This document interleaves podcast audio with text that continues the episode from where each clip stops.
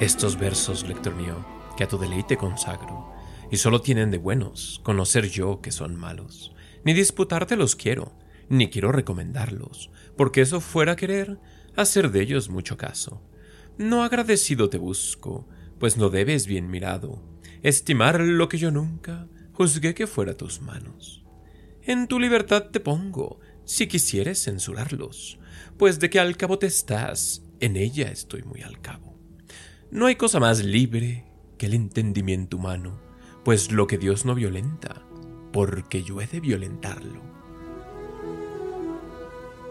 Sor Juana insiste a diestra y siniestra que no le gusta mucho su obra y que escribe más por obligación que por gusto.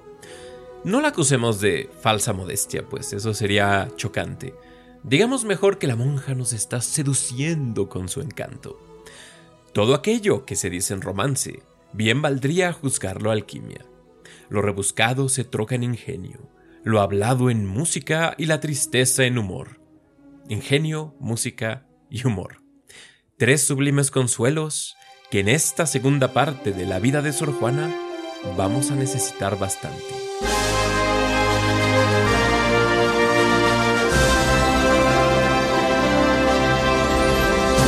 Bienvenidos a Palabras Descomunales, el podcast más castálido de cultura y literatura. Yo soy Pablo Medina y seré su anfitrión en este noble intento por recuperar lo mejor de nuestra tradición. En este episodio llamado Criatura Mínima, vamos a seguir explorando la vida de Sor Juana Inés de la Cruz, desde la publicación de Inundación Castálida hasta la muerte de nuestra musa y un poquito más allá. Si no lo han hecho aún, escuchen nuestro episodio pasado para que se pongan al corriente de lo que estamos hablando. Sor Juana es reconocida por su poesía, así que por aquí y por allá vamos a tener que recurrir a cierta terminología literaria. Escuchen nuestro episodio antepasado llamado Ciencia del Verso si necesitan un recordatorio. Por favor, no olviden suscribirse a Palabras Descomunales y correr la voz. Recuerden que me pueden escribir a podcast.dilotextual.com. Su correspondencia es increíble. Y cada que me escriben me animan muchísimo a seguir con este proyecto y a la vez me ayudan a ofrecerles contenido cada vez más valioso. ¿De qué temas quieren escuchar? ¿Qué obras quieren que tratemos? No sean malitos y déjenme unas líneas por ahí. Y también se vale que me hagan reclamaciones, ¿eh? Así que, primera disculpa pública de palabras descomunales. En el episodio de Ciencia del Verso dije por ahí que el soneto tenía 12 versos cuando cualquiera que sepa sumar sabrá que tiene 14. Me encanta que estén escuchando con tanta atención, así que si notan algún otro defectillo por ahí, no duden en escribirme. podcast.dilotextual.com Recuerden que no tenemos redes sociales, así que dependemos de ustedes para correr la voz. No obstante, nos pueden encontrar en iTunes, Spotify, Acast, Google Podcasts, etcétera, etcétera, etcétera. Además, pueden visitar dilotextual.com y ahí también encontrarán mucho más sobre palabras descomunales. Aquí les va un resumen del episodio pasado. Sor Juana nació a mediados del siglo XVII, es decir, a mediados de los 1600. Mostró grandes talentos intelectuales desde que era una pequeñita. De adolescente se ganó el favor de la virreina Leonor y profesó como religiosa en la Orden de San Jerónimo cuando tenía más o menos unos 20 años. Pasa el resto de la década de los 70, es decir, de los 1670, en relativa tranquilidad bajo el auspicio del virrey Fray Payo. Empezada la década de los 80, con una Sor Juana ya treintona y madura, llegan a la Nueva España los marqueses de la Laguna y condes de Paredes. La virreina, María Luisa y Lisi de cariño, será musa de la musa y también su mecenas. El siglo XVII empezó como un siglo español. El imperio sobre el que nunca se ponía el sol iba desde España hasta las Filipinas, y su influencia se extendía desde muy al norte, en el territorio de Nootka, que hoy abarca la costa del Pacífico de Canadá, hasta tan al sur como Tierra del Fuego. Pero el siglo XVII terminó siendo decididamente europeo, aunque ya no español. En ciencia y filosofía, Descartes y Newton anunciaron la modernidad y vinieron a cambiar el mundo y el modo de pensar. En materia de política, la cosa se pone todavía más dramática. A mediados del 17 se firma la Paz de Westfalia, que vino a terminar las guerras religiosas en Europa y fue un golpe duro para los Habsburgo, que eran quienes reinaban en Austria y en España. Por estas fechas, Luis XIV asciende al trono de Francia y con su L'État surge una nueva potencia política y cultural, es decir, el Estado-nación francés. En torno a Francia va a gravitar el mundo durante el siglo siguiente, el así llamado siglo ilustrado.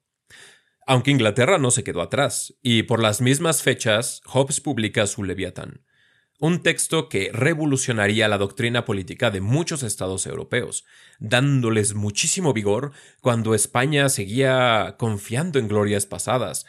España seguía escudada en la religión cuando otros países europeos se escudaban más que nada en la doctrina política.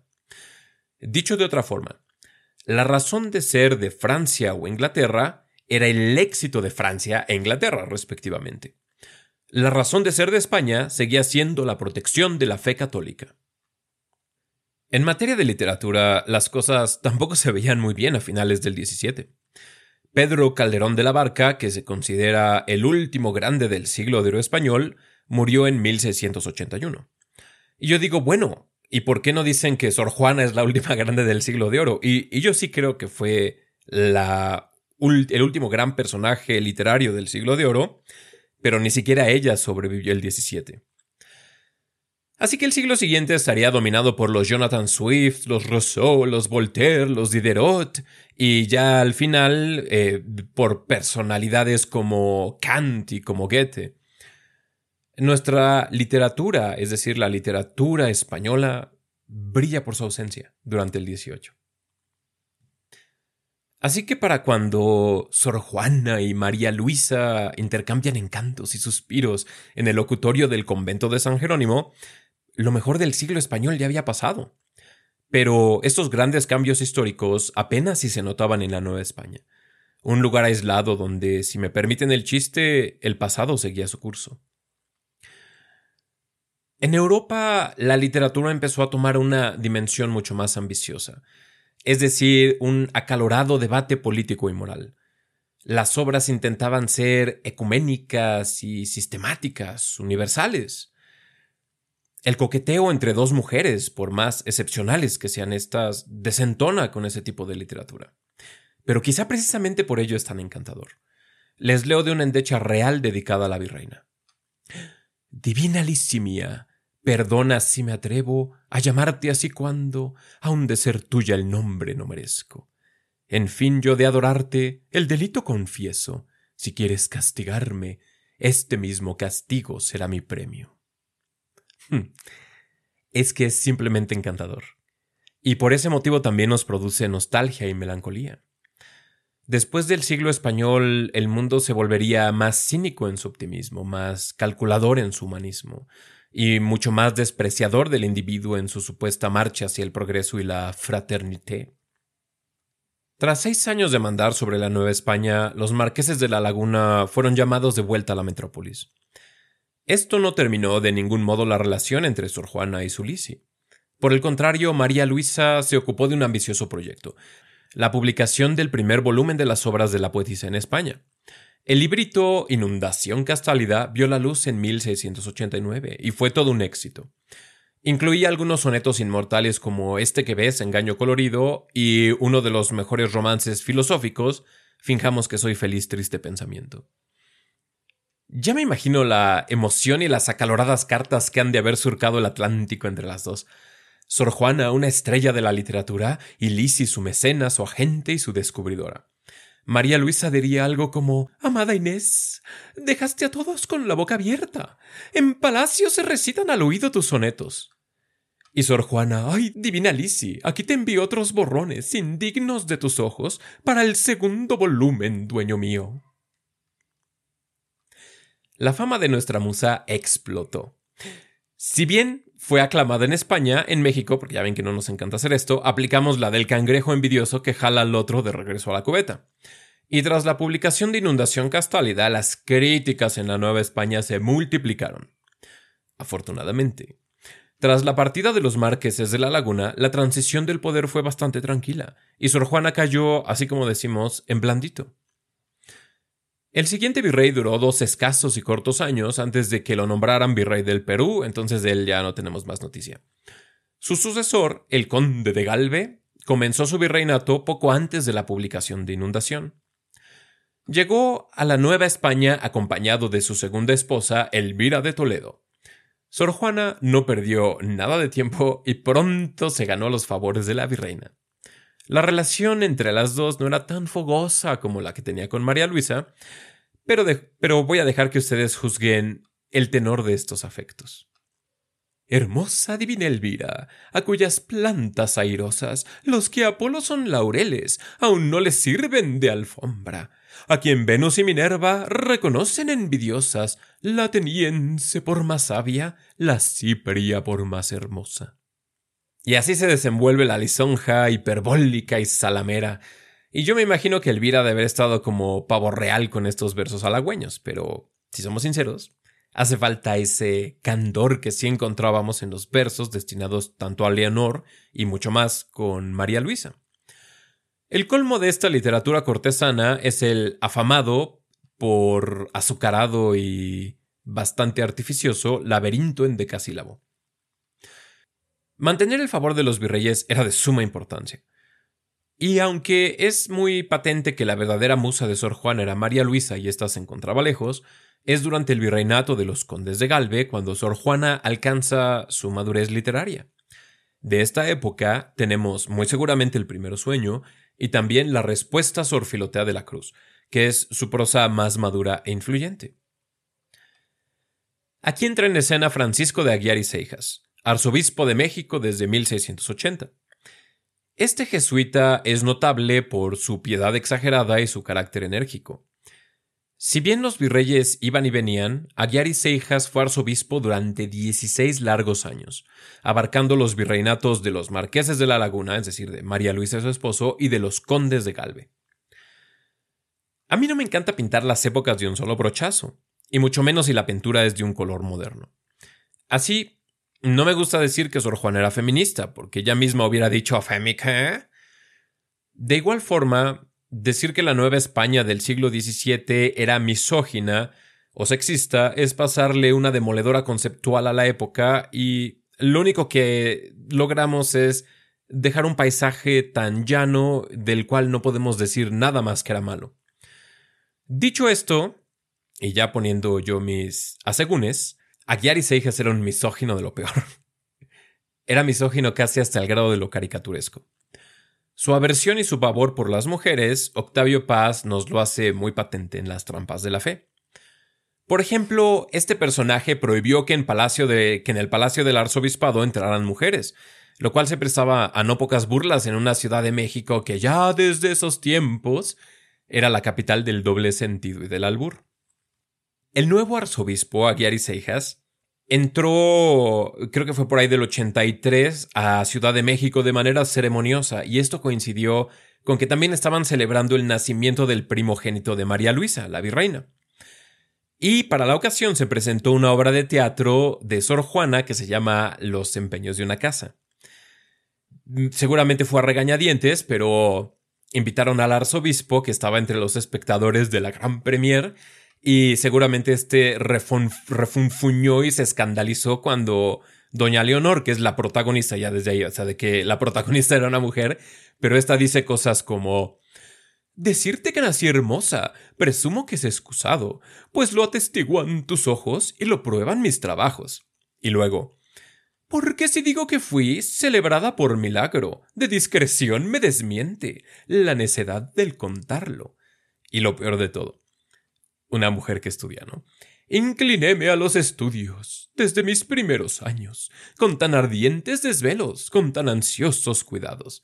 Y al final, entre estos aplausos yo, con la atención zozobrando, entre tanta muchedumbre, sin hallar seguro blanco, no acertaba amar a alguno, viéndome amada de tantos.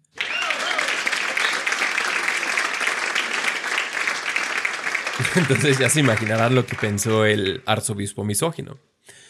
Pero si Aguiar Seijas objetó a las pasiones literarias de Sor Juana desde un principio, es algo que no sabemos a ciencia cierta. Seguramente estos despliegues teatrales le causaron una gran aversión, pero no tomó ninguna acción concreta en contra de la monja. ¿Cómo qué tipo de acciones hubiera podido tomar? Bueno, en primer lugar, hubiera podido poner a un autor bajo las miras de la Inquisición. De ese lado, Sor Juana estaba un poquito escudada gracias a su confesor, Núñez de Miranda. Aunque la monja dice en la respuesta que ya no quiere ruidos con el santo oficio.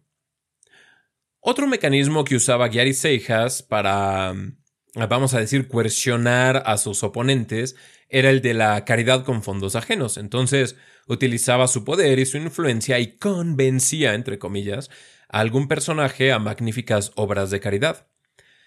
Y pues así quedaba él como una persona muy caritativa, pero no tenía que tocar los fondos del arzobispado.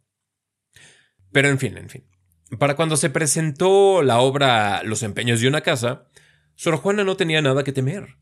Estaba protegida por los virreyes que ejercían un enorme contrapeso. Incluso una década después, durante el virreinato de Elvira y su esposo, Sor Juana estaba muy bien escudada, Tenía el favor de los condes de Galve y además, con la publicación de Inundación Castálida, era una celebridad. Y aquí es donde la cosa se pone interesante. A nosotros, el lenguaje cortesano y barroco de la época nos parece desorbitante y sentimos o nos dan ganas de decir, caray, o sea, ¿por qué no simplemente dicen lo que quieren decir y ya? Pero en estas épocas donde hay que mantener las formas, solo se puede atacar a través de discursos oblicuos.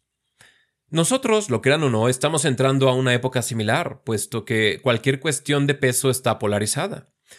Entonces no se puede hablar de nada de forma, de nada importante de forma directa sin caer inmediatamente en, ah, pues es que, o los chairos o los fifís, ¿no? Para ponerles un ejemplo local. Hablando al tú por tú, eh, no hay quien no acabe siendo literalmente Hitler en dos patadas. Así que la única manera de hablar de algo y hablarlo de verdad es a través de la oblicuidad. Bien haríamos, en esta época curiosa, en aprender a hablar como lo hacía Sor Juana, si queremos seguir discutiendo libremente en los tiempos que se avecinan, pero bueno, ya me estoy desviando del tema y la verdad es que no es mi intención entrar en politiquería.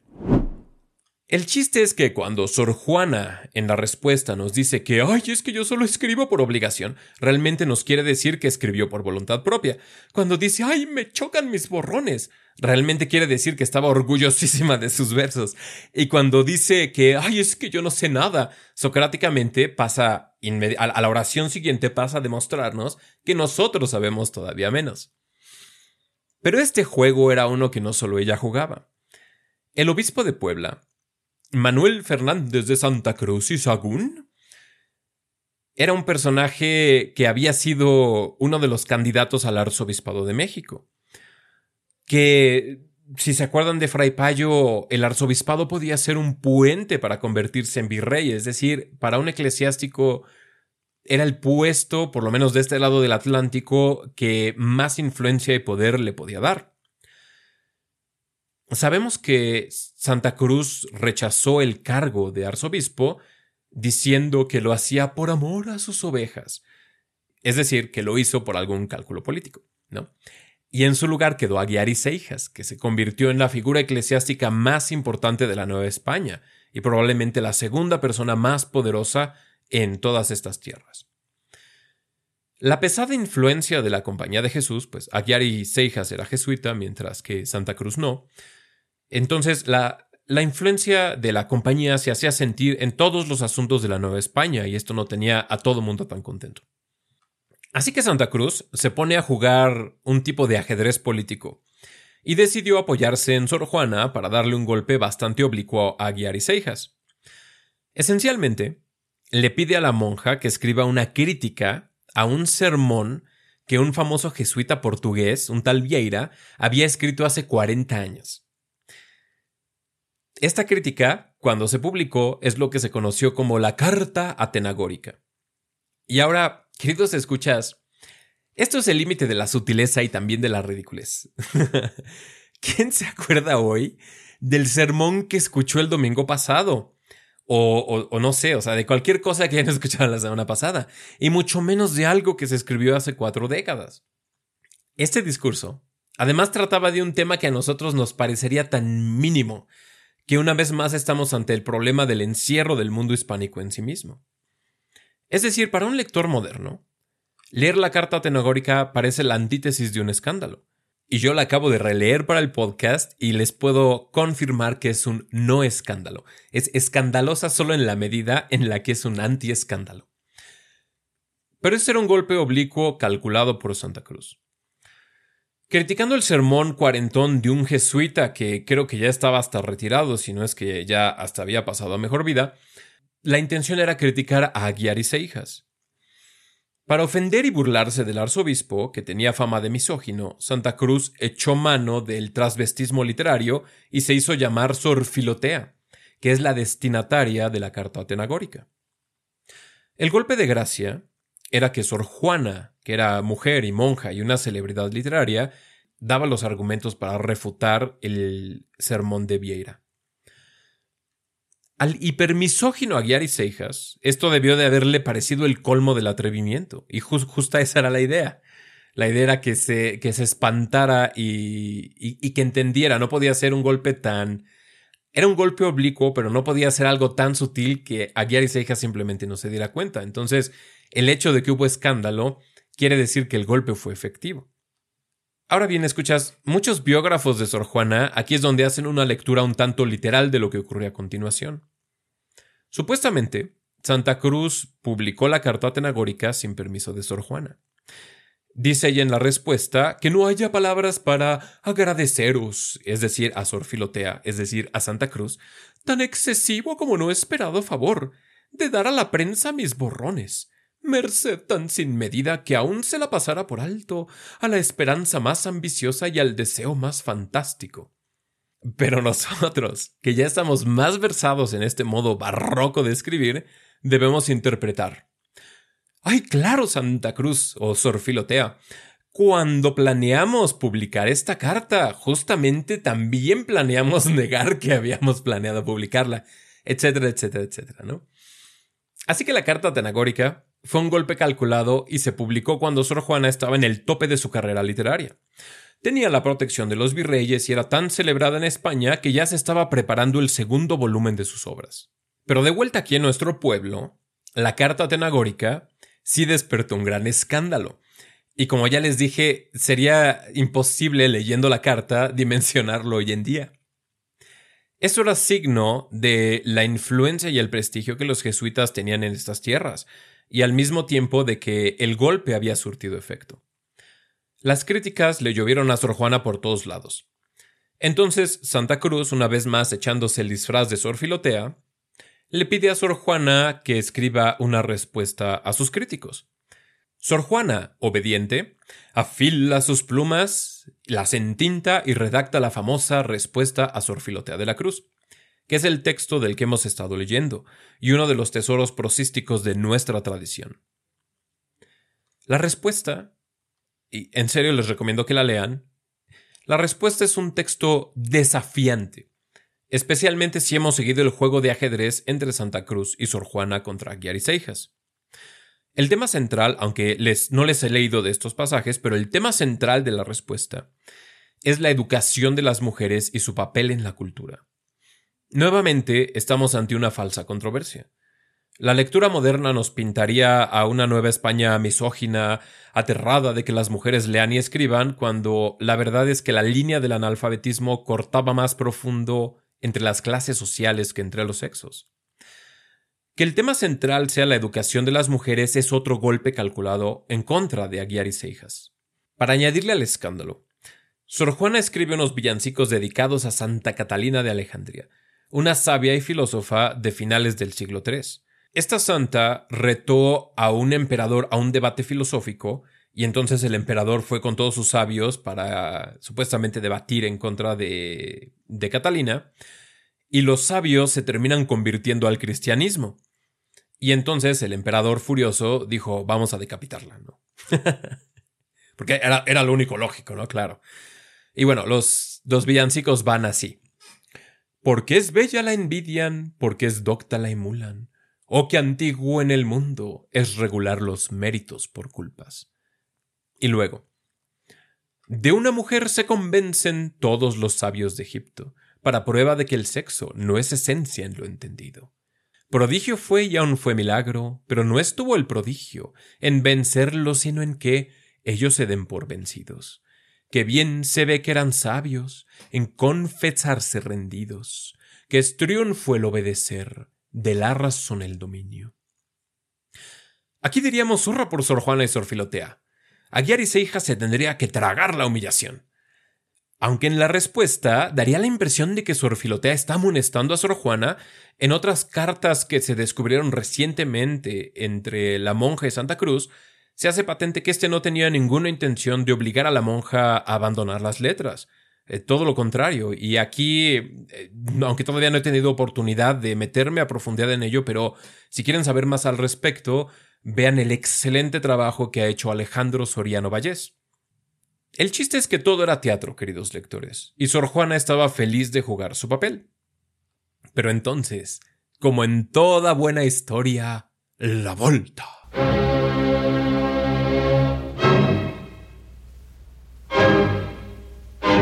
En 1691, el mismo año de publicación de La Respuesta, se presentaron en la Nueva España eventos meteorológicos extraños. Extraños es decir, típicamente mexicanos. Inundaciones, lluvias torrenciales y el necio retorno del lago de Texcoco a sus antiguos dominios. Se echaron a perder algunas cosechas, vinieron las plagas y la gente miraba con culpa y desasosiego los fenómenos. Aunque hay que dejar muy claro que la religión católica no ve con buenos ojos la interpretación astrológica de los fenómenos naturales. Pero esto es un impulso tan arraigado en el ser humano que hasta nosotros, que somos muy científicos, según esto, lo seguimos haciendo, ¿no? Por ejemplo, cada que hay algún tipo de clima aberrante lo tomamos como signo de nuestros pecados ecológicos. Y así los católicos no hispanos no dejaron de interpretar el clima inusual como un castigo por sus pecados. Lo que vendría a continuación solo confirmaría y verificaría esta opinión. En vez de actuar de manera decidida y honesta, el virrey y su gobierno empezaron a hacer, pues, otra, otra cosa que también ya parece medio tradicional, este, empezaron a acaparar, a acumular, a especular con los recursos, que, este, mete esto a tus graneros y que mueves tus recursos de aquí para allá, y etcétera, ¿no? O sea, ya se lo pueden imaginar. Y esto hubiera acabado ahí si nada más hubiera habido unas cuantas inundaciones, pero ya ven que las catástrofes siempre traen compañía. Al clima húmedo le siguió una sequía. Y para rematar, al maíz le cayó el chahuizle, que es una plaga para los que no nos escuchan desde México. Plagas, climas extraños, eclipses. El ánimo festivo típico de la Nueva España estaba por ponerse bien amargo. Al año siguiente, el infame 1692, vino el hambre a la Nueva España y con esta llegó también el descontento del pueblo. La incompetencia administrativa agravó la carestía la gente pobre no tenía que comer, o si es que había, no le alcanzaba. El 8 de junio, miles de personas, más o menos unas 10.000, que para la época era o sea, un chorro, principalmente, y además esta multitud era principalmente de indígenas, mestizos y otras castas que no estaban en el pináculo de la jerarquía social, se reunieron a protestar frente al Palacio Virreinal. La cosa se puso en verdad tensa. Y dicho y hecho, unos soldados acabaron golpeando a una mujer indígena que además estaba embarazada y en presencia de una multitud enfurecida, malparió ahí en, en plena plaza. El motín se desató, como era lógico. Las tiendas y comercios fueron saqueados, edificios fueron incendiados y entre ellos el palacio virreinal. Los virreyes huyeron despavoridos a refugiarse en algún convento o monasterio, y Sigüenza y Góngora, eh, que es otro de los grandes intelectuales, o probablemente el único otro gran intelectual hispano aparte de Sor Juana, se lanzó a las llamas para rescatar el acervo de los archivos y algunas cuantas pinturas en esta acción que es bastante heroica y pues por eso le tenemos un poco de simpatía. Y por su amor al arte, y no tanto por su arte, ya hablaremos de Don Carlos de Sigüenza y Góngora en algún episodio futuro. El motín de 1692 puso a temblar a los españoles. Estos eran una notoria minoría en un país principalmente de indígenas y de mestizos. Los españoles debieron de haber estado muy conscientes de cuán vulnerables eran. Además, el motín fue muy sorpresivo y muy traumático porque, como ya he recalcado, la Nueva España era un lugar muy pacífico. La Ciudad de México llevaba más de siglo y medio sin descontento civil, lo cual es algo muy raro e inusual considerando lo violento que es el ser humano. Desde, desde, donde nosotros estamos parados, hace más o menos un siglo, Zapata y Villa tomaron la ciudad. Y no hay que ir tan lejos. Les juro que ustedes o alguien cercano se acuerda de, de los infames actos del 68. En fin, el virrey se fue a esconder mientras sus súbditos quemaban y saqueaban la capital. Cuando se apaciguaron los disturbios, las represalias fueron brutales. Y en toda la confusión quedó muy claro que buena parte de las desgracias eran culpa del conde de Galve y su gobierno. Entre los críticos más furiosos estaban los mismos criollos, es decir, españoles nacidos en la Nueva España. Los criollos escribieron al rey esencialmente diciendo nosotros somos leales a la corona española y no a estos mequetrefes que mandas a administrarnos. ¿Y no les suena que aquí ya hay un eco del grito de Dolores? En toda esta inestabilidad, una figura emergió como la más firme, la más poderosa y el claro líder de la Nueva España. Y adivinaron quién es, es el arzobispo Aguiar y Seijas, famoso misógino, quien gracias a sus obras de caridad y a su influencia religiosa vino a dominar por completo la vida política novohispana. Y es de entenderse, porque cuando las cosas van bien y todos andamos de fiesta, pues ¿quién quiere escuchar al arzobispo piadoso que odia a las mujeres y dice que nos vamos a ir al infierno por nuestros gustos o por haber visto una obra de teatro, ido a una pelea de gallos o a una corrida de toros, que eran como las tres cosas que quería prohibir a Guiar y Seijas. Pero ah, cuando la cosa se pone fea, entonces hasta el peor alcahuete encuentra su cofrecito de piedad. Queridos escuchas, después del motín de 1692, el ánimo en la Ciudad de México cambió por completo. Así que lo que tenía que ser un momento triunfal para Sor Juana, es decir, la publicación del segundo volumen de sus obras, la verdad es que solamente añadió leña al fuego. Ya me imagino a Guiar y Cejas diciendo Ya ven, como no quieren que Dios los castigue si sus monjas escriben literatura erótica, lésbica y profana. Y la misma Sor Juana, que no era ajena a su época, debió de haberse sentido amonestada al menos, si no es que hasta culpable por algunas de las penas que caían sobre la ciudad. Recordemos que ella se llama criatura mínima. Y en este laberinto barroco debe entenderse como que de hecho es una persona un poquito narcisista. Y si no me creen, pues cuántos humildes buscan el conocimiento total. Sor Juana no perdió el favor de la corte, pero la corte sí perdió su influencia. El conde de Galve, que había quedado como un menso, no se podía permitir el contrariar a Guiar y Seijas.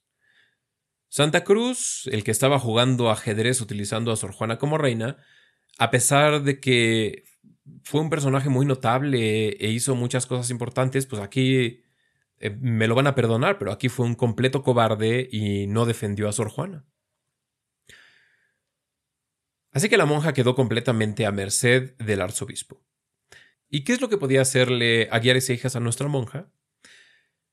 Directamente y muy dramático, no mucho.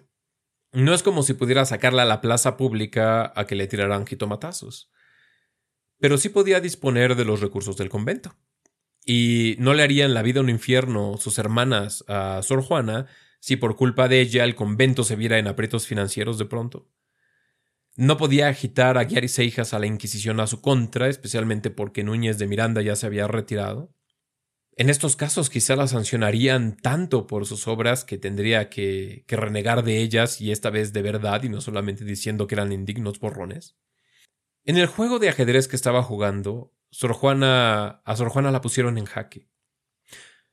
así que su siguiente jugada sería decisiva. Le rogó a Núñez de Miranda que volviera, que saliera del retiro para ser otra vez su confesor.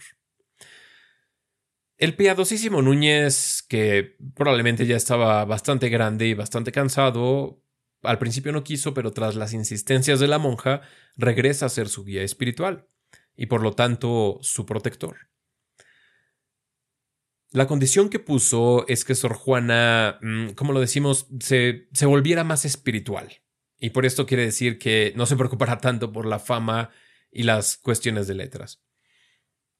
Octavio Paz opina que era principalmente el miedo lo que guiaba a Sor Juana en estas decisiones cruciales.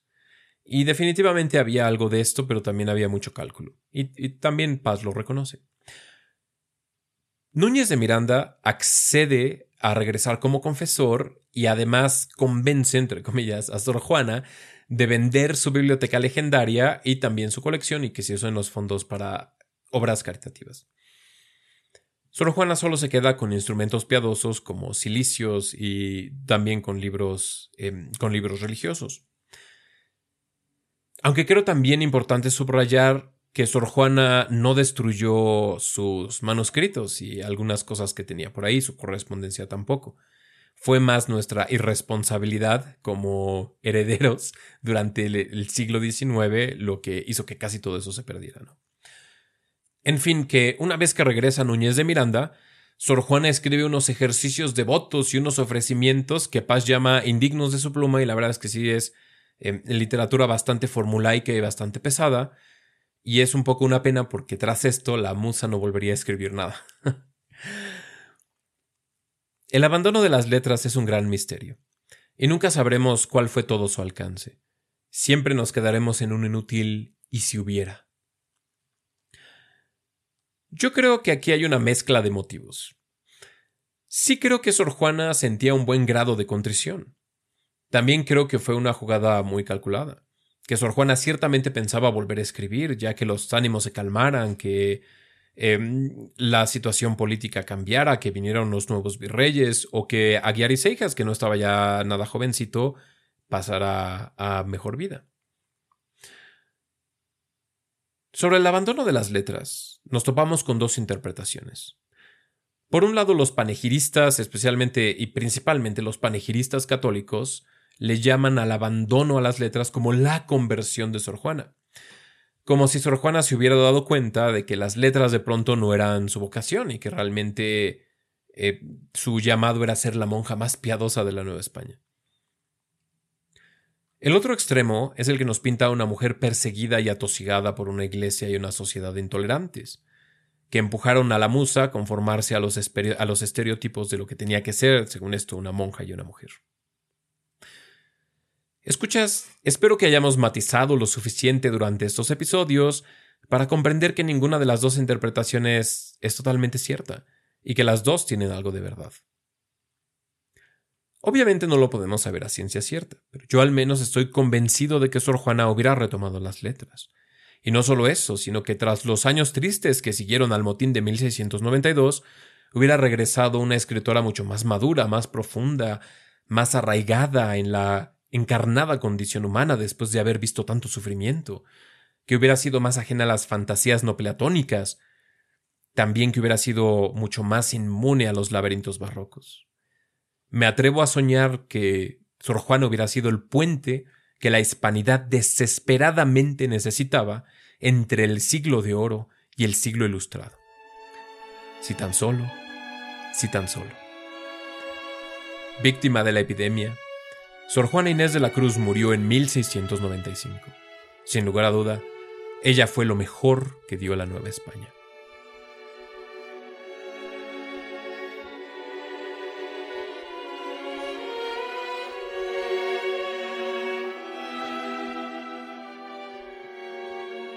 Sor Juana siguió siendo muy popular en España y a principios del siglo XVIII se publicaron sus obras completas en Madrid. Lo que no pudieron hacer sus críticos y sus censores, es decir, callarla, sí lo hicieron las modas.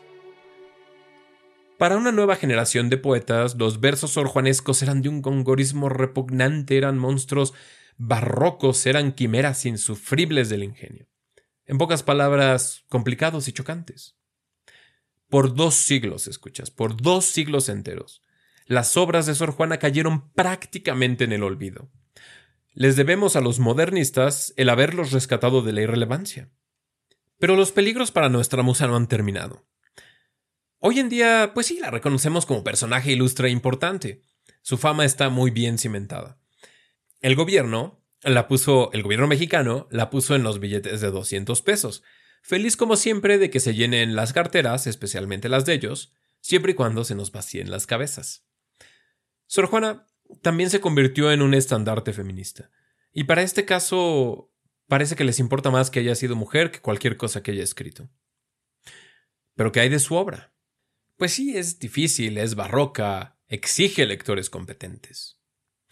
Escuchas, lo que todo escritor o poeta ambiciona en lo más hondo no es ser ni billete ni bandera, sino ser leído.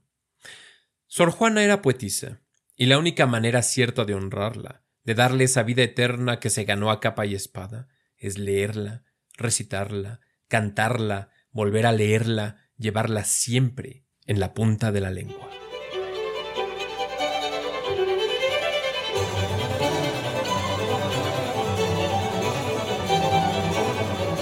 Gracias por escuchar este episodio de Palabras Descomunales, Criatura Mínima.